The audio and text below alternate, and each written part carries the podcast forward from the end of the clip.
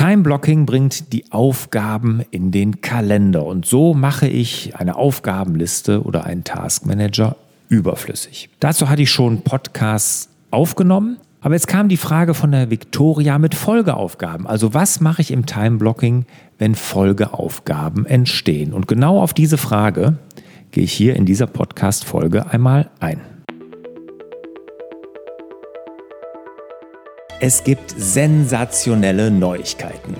Mein Amazon Nummer 1 Bestseller im Bereich Selbstmanagement, die sieben Geheimnisse erfolgreicher Unternehmer, ist jetzt als Hörbuch erhältlich.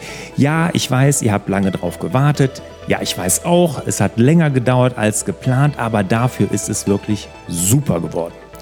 Der Wolfgang hat es eingesprochen, Hammer.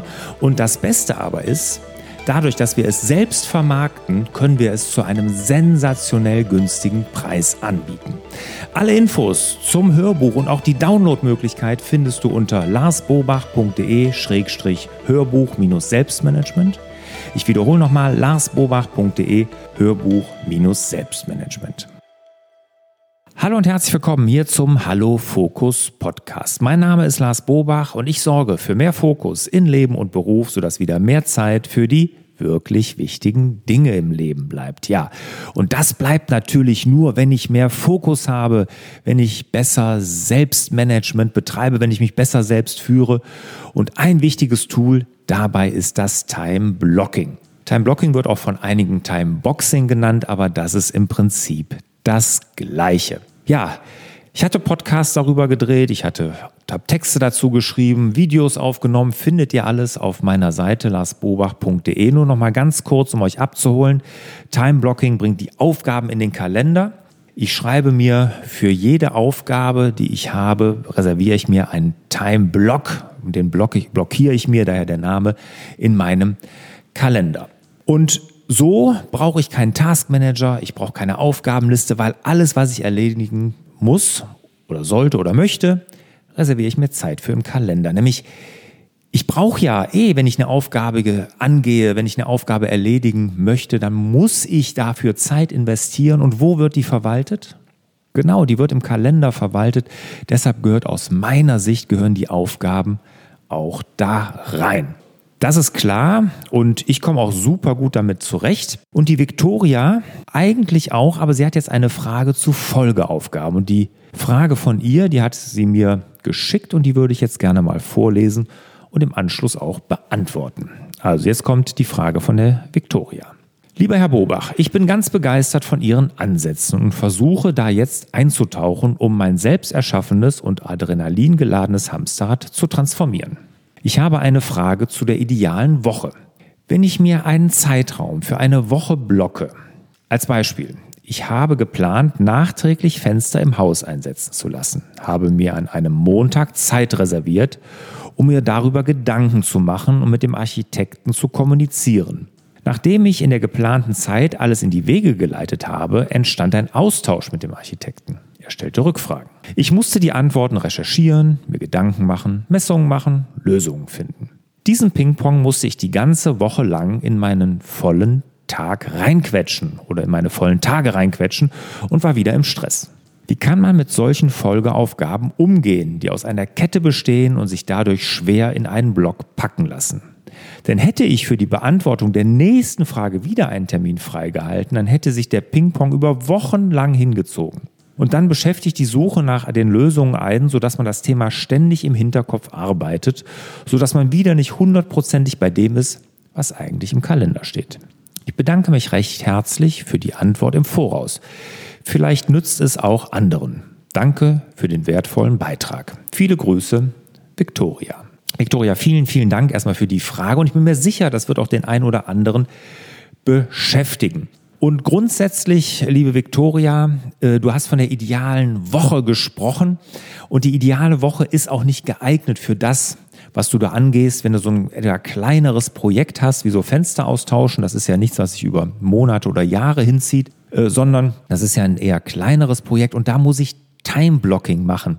Und deine Frage war so ein bisschen gemischt, da war ein Stück Time-Blocking drin, du hast aber von der idealen Woche gesprochen. Das sind unterschiedliche Dinge. In der idealen Woche also erst einmal zur Unterscheidung. Ne? In der idealen Woche, da entwerfe ich mir die Woche mit Aufgaben, die immer wieder kommen. Ja, mit, mit Dingen, die ich immer wieder erledigen muss. Und über einen längeren Zeitraum, was weiß ich, Angebote schreiben, Telefonate führen, E-Mails beantworten. Solche Dinge, die immer, immer wieder kommen. Das ist bei jedem individuell. Und ich packe mir das jetzt so in die Woche, so dass ich da eine gute Struktur drin habe. Ja, das können Meetings auch sein, Mitarbeitergespräche, was weiß ich was. Aber Dinge, die regelmäßig wiederkommen. Und so designe ich mir die Woche schon mal im Voraus. So als Blaupause so ein bisschen. Das sind aber nur für wiederkehrende Dinge, die immer, immer wiederkommen, sodass ich die nicht irgendwie zwischendurch machen muss und reinquetschen muss, sondern dass ich immer einen festen Tag habe, eine feste Zeit, wo ich genau das mache. Wenn ich jetzt solche Aufgaben habe, wie du sie hast, ja, so kleinere Projekte, die sich auch über ein paar Wochen vielleicht hinziehen können, das würde ich nicht in der idealen Woche machen, da würde ich Time-Blocking nehmen. Und Time-Blocking ist natürlich von der Technik her das gleiche, weil ich schreibe auch für Aufgaben Zeitblöcke in den Kalender. Aber es ist nicht so für langfristige Sachen, immer wiederkehrende Sachen, sondern Time-Blocking ist so für einmalige Dinge oder für kurze Projekte. Wenn ich einmalige Dinge mache, ja, wie zum Beispiel irgendeine Präsentation erstellen oder einen Vortrag vorbereiten oder wie jetzt hier diesen Podcast aufnehmen, einmal reinschreiben, fertig, Ende. Jetzt hast du ein kleines Projekt, das dauert vielleicht ein, zwei, vielleicht auch vier Wochen. Wie würde ich jetzt damit umgehen? Also wenn ich das jetzt machen würde, dann würde ich mir jetzt, wenn ich Anfang der Woche bin und sage, so komm, diese Woche gehst du das an, dann würde ich mir sehr wahrscheinlich zwei Zeitblöcke so in den Kalender schreiben. Vielleicht einen Dienstag oder wie du Montag und einen vielleicht nochmal Donnerstag, jeweils so eine Stunde oder anderthalb. Wo ich sage, da gehe ich das Thema an. Also von Anfang an, weil ich weiß, mit einmal ist das nicht getan, würde ich das machen. So, und dann lege ich los. Ganz, also dann packe ich mir diese, wie gesagt, diese Zeitblöcke da rein und dann fange ich an, in dem Zeitblock daran zu arbeiten. Jetzt kommen natürlich Rückfragen, klar. Und ich muss, kriege vielleicht eine E-Mail, wo Fragen gestellt werden oder ich muss irgendwas erledigen, messen, was du sagst, Gedanken machen und so.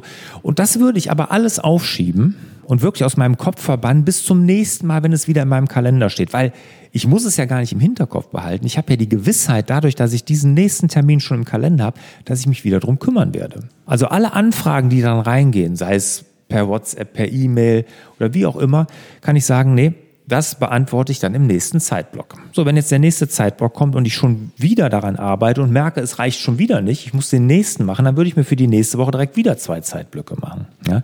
So würde ich da mit, mit so kleineren Projekten umgehen. Ich habe ja vor, wann ist das jetzt her? Vier, fünf Jahren haben wir unser Fachwerkhaus saniert. Saniert ist äh, leicht untertrieben kernsaniert, kann man sagen. Das Ganze lief neun Monate ne? und das war schon äußerst sportlich. Und in den neun Monaten, da habe ich wirklich meine ideale Woche angepasst, weil das so lange ging, weil ich jeden Tag einen Termin brauchte, wo ich mich drum kümmere. Ich war jeden Tag auf der Baustelle, ich habe mir jeden Tag, ich habe die Handwerker alle selber beauftragt.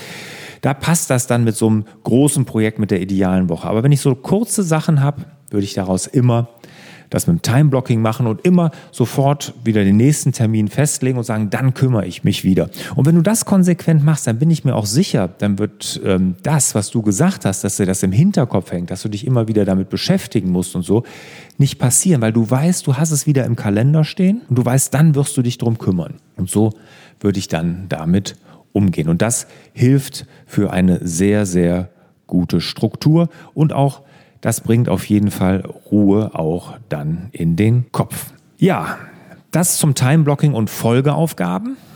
Wenn ihr, wie die Victoria, Fragen an mich habt, schreibt mir eine E-Mail an fraglars.larsbobach.de. Gehe ich gerne darauf ein, hier in so einem Podcast oder natürlich auch, wenn das zu individuell ist, dann beantworte ich die gerne auch dann direkt.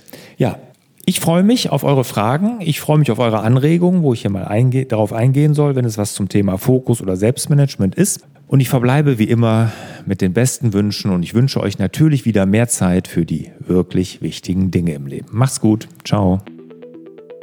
Hat dir der Hallo Fokus Podcast gefallen? Dann würden wir uns über dein Abonnement und eine Bewertung auf Apple Podcasts sehr freuen.